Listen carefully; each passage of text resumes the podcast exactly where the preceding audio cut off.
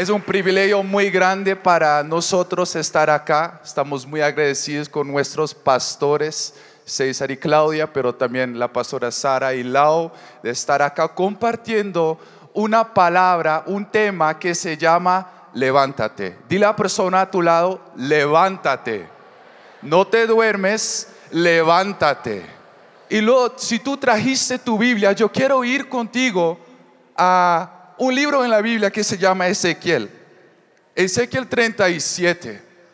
De pronto algunos conocen esta historia como la historia de los huesos secos.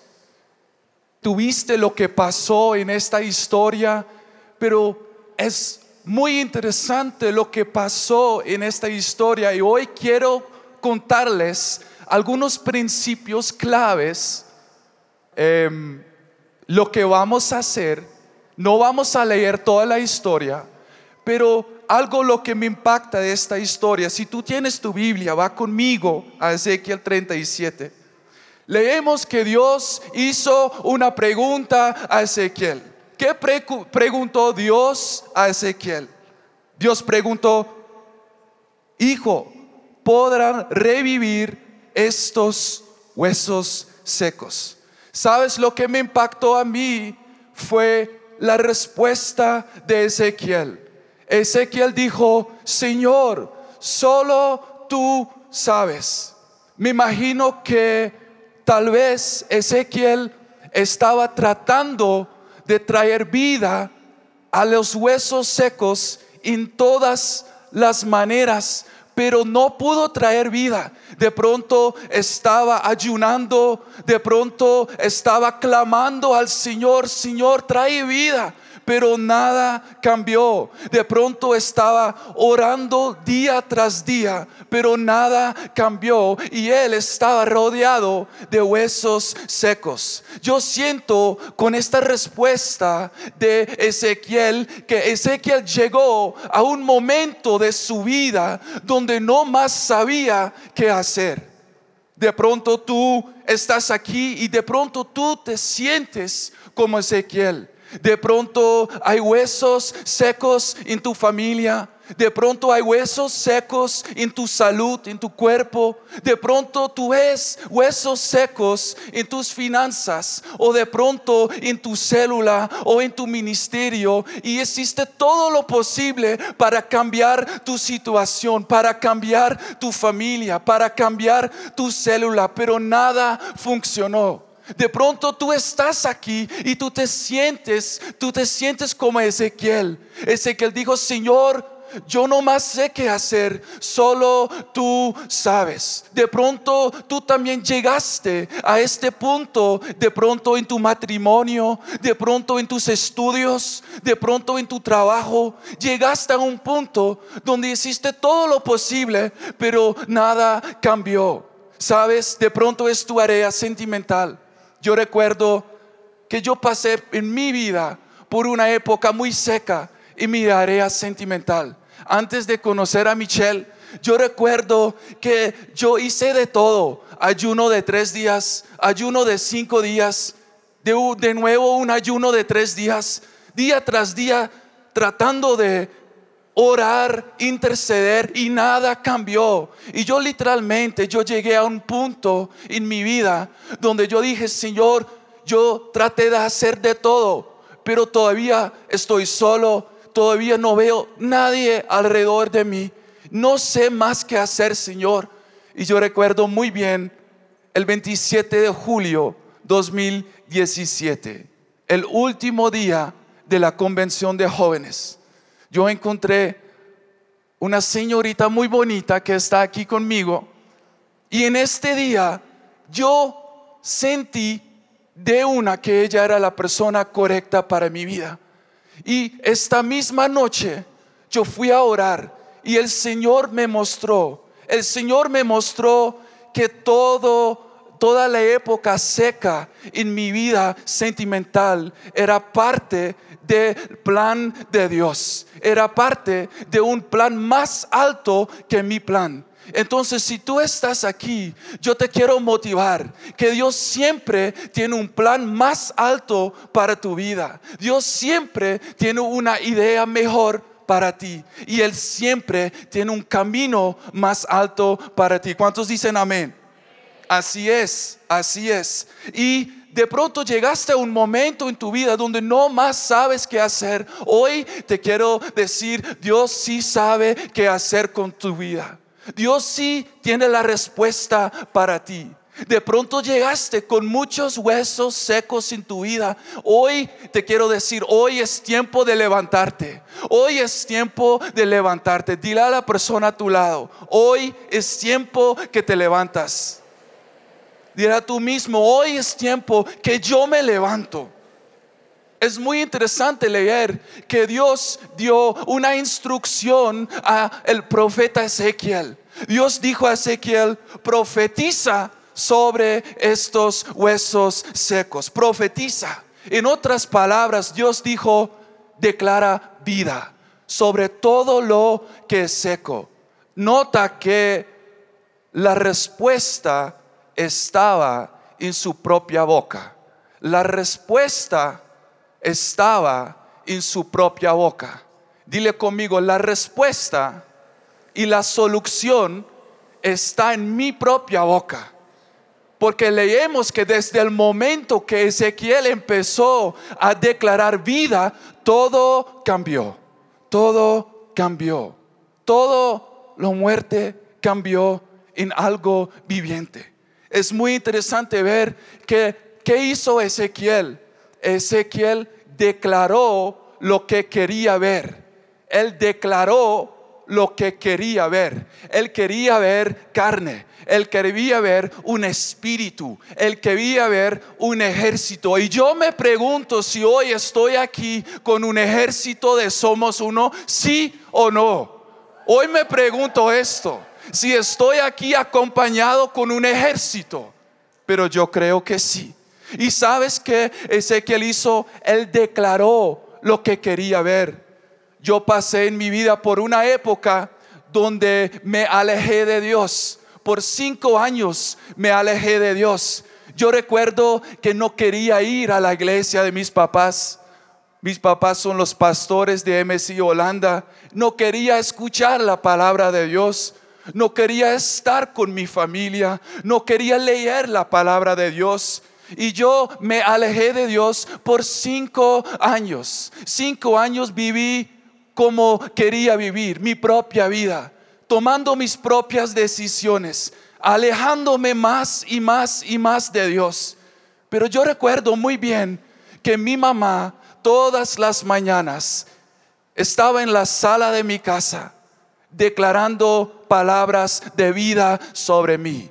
Por eso yo siempre digo que yo soy el resultado de las declaraciones que hizo, que hizo mi mamá sobre mi vida. Yo recuerdo que yo me bajé de, de mi cuarto comiendo mi desayuno y mi mamá estaba allá en sus rodillas declarando cosas que no entendí en este momento. Ella dijo, Joshua va a ser un gran pastor. Eh, Joshua va a traer los corazones de los padres a los corazones de los hijos. Joshua va a ser, va a tener un cambio en su vida. Y yo recuerdo muy bien que yo en, este, en estos días yo, yo pensaba, uy, pero ¿por qué estás declarando todo esto?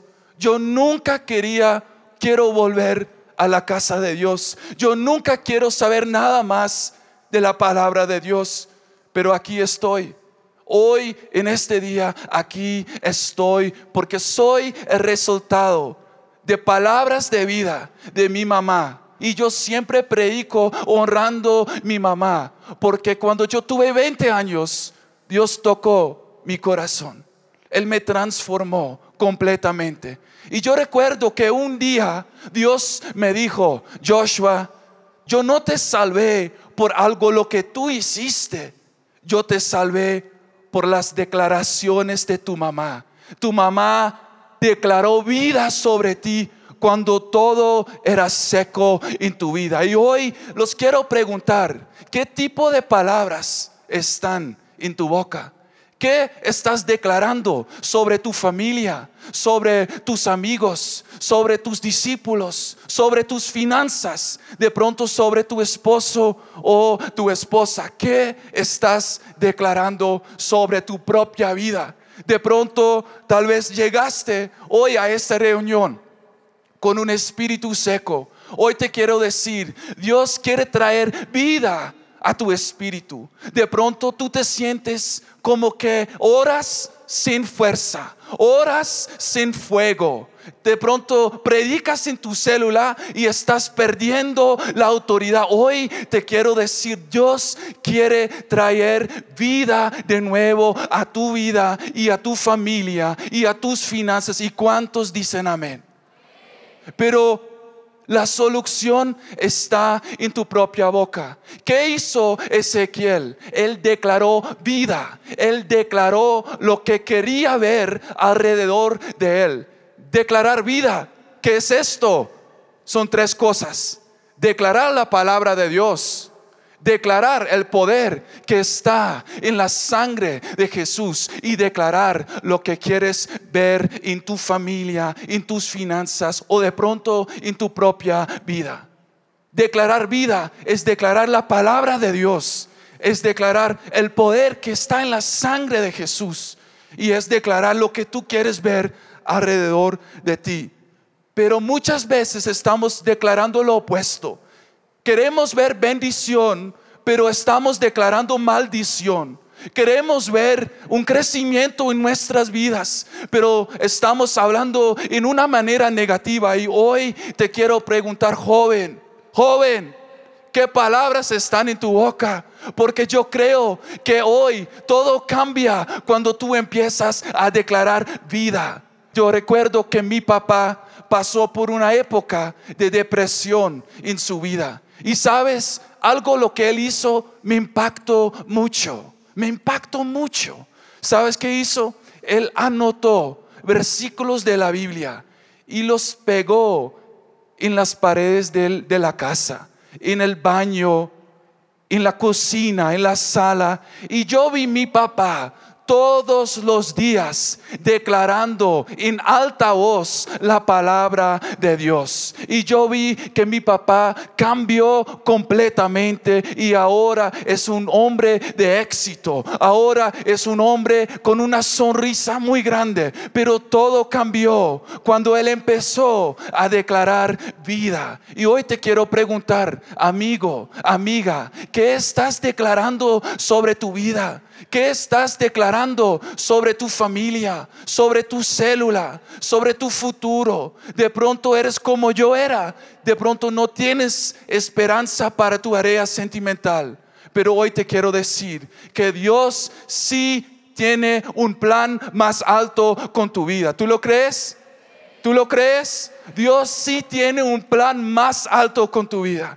Él siempre tiene un camino más alto para ti pero la solución está en tu propia boca. Tú quieres ver bendición, entonces declara bendición. Tú quieres ver crecimiento, declara crecimiento. De pronto tú no más escuchas la voz del Espíritu Santo cuando tú ores. Significa que hoy es el día que tú puedes declarar vida sobre tus oídos. De pronto no más sientes este fuego en tu corazón cuando tú predicas. De pronto antes en todos los lugares estabas predicando, pero ya no más sientes este fuego que tuviste. Yo te quiero decir que Dios Dios quiere traer vida de nuevo, pero la respuesta, la solución está en tu propia boca. Dale un aplauso al Señor.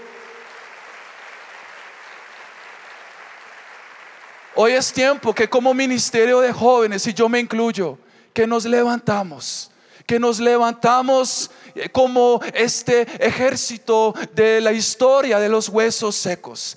Pero antes de seguir, quiero invitar a mi amada esposa a terminar esta palabra de los huesos secos. Un aplauso al Señor. Y va a repetir conmigo fuerte. Yo voy a declarar vida vida sobre mis huesos secos. Lo segundo que pasa, y para un poquito entrar en contexto con los que no conocen la historia de Ezequiel, no es que él en verdad vio unos huesos, vio cadáveres como en este video, ni vio esto en, en la vida real. Lo que él veía era el estado, como se encontraba el pueblo de Israel. Y algo que el Señor nos ha hablado mucho es que cuando Él profetiza, lo hace la segunda vez, Él empieza a decir una declaración y dice, Espíritu, ven de los cuatro vientos y sopla. Diga conmigo, sopla. Ah, pero dígalo bien, sopla para que estos huesos vivan, para que este ejército se pueda levantar. Y yo les cuento, así como Joshua contó sus historias, yo cuando comencé en el Ministerio de Jóvenes con la pastora Sara hace siete años, lo primero que me vino a mí, pues después como de un, año de estar con ella, fue un ataque muy fuerte de pánico. Yo vivía atemorizada, me, dio, me entró como un espíritu de, de pánico, pero tan fuerte que yo ni podía salir de mi casa, yo no podía eh, ni manejar, yo manejo, no tuve que aplazar el semestre de la universidad y ya me iba a graduar. Y fue como algo muy fuerte que vino sobre mí. Y yo entendía esta palabra de los huesos secos porque hay áreas en nuestra vida que están muertas. Y eso era lo que me estaba ocurriendo a mí. Yo en mis emociones y en mi espíritu estaba muerta. Como que un ataque muy fuerte vino sobre mí. Y yo hice algo sin conocer a, mi futuro suegro, pero hice lo mismo, o sea, era una coincidencia. Yo lo que hice fue pegar muchos versículos. Pegué versículos de yo no voy a morir, sino que viviré para contar las maravillas de Dios. El Espíritu del Señor está sobre mí por cuanto me ha ungido. Bueno, yo pegué muchos versículos en mi pared con mi letra fea y todo, pero yo lo hice. Y yo lo que me levantaba todos los días era declarar esas palabras que el Señor me había dado. Pero lo segundo, porque no quiero seguir hablando de lo que ya Joshua habló, pero lo segundo es que una vez yo estaba ahí sentada como ustedes y el pastor César predicó y él dice una frase que fue conmovida para mí. Él dijo que el hombre de Dios es inmortal hasta que cumpla su propósito en la tierra.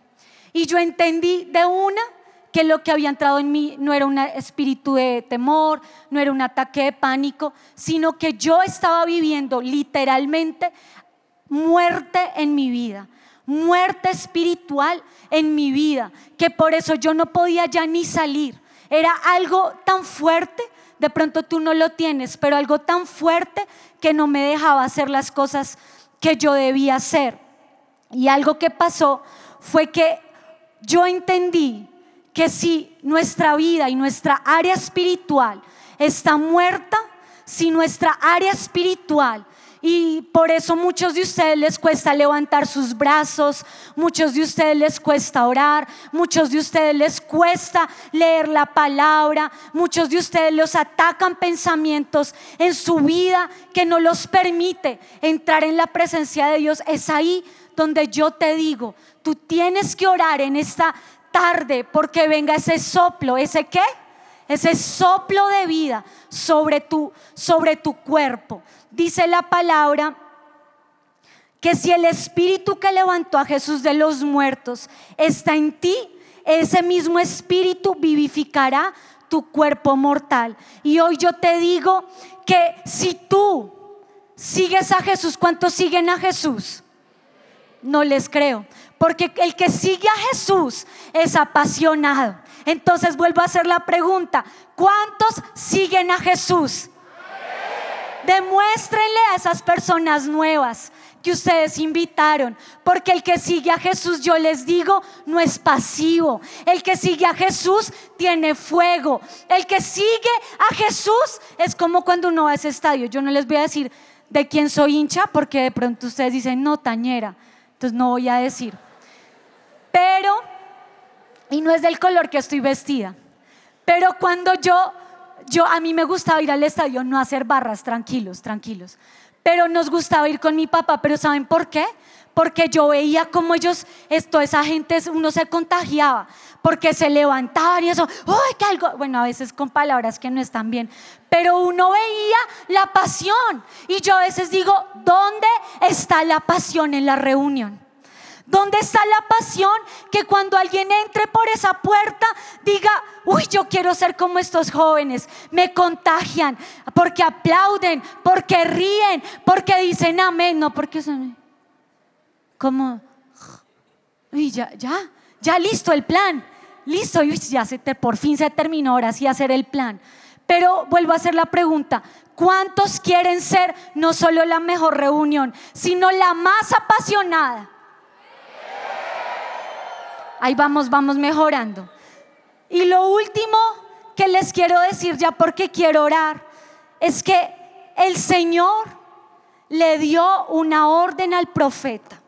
Le dijo, Ezequiel profetiza sobre ellos y diles, abran los sepulcros, quiten ese cementerio espiritual, quiten todo eso que ha tratado de frenar de frenar tu llamado. Algo que yo les predicaba a mis discípulos que día es que ustedes creen que el enemigo está feliz con que ustedes se sienten aquí a escuchar la palabra de Dios.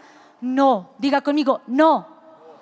El enemigo lo que hace es venir a traerte distracción. Él quiere venir a traerte que tú pienses en qué voy a hacer, que como me vengo vestido a la reunión, que si estos zapatos, que si me pongo... A veces las niñas son así.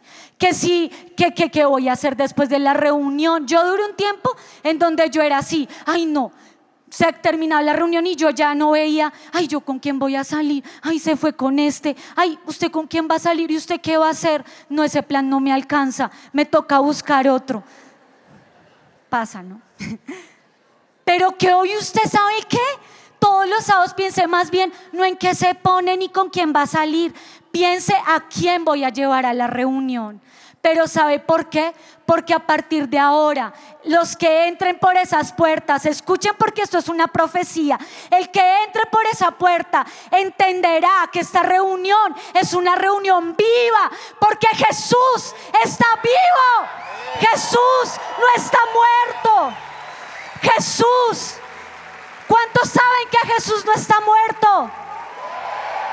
Jesús está vivo. Y si tú estás en este lugar, si tú sabes que Jesús es vida y vida en abundancia, yo quiero que tú te coloques en pie.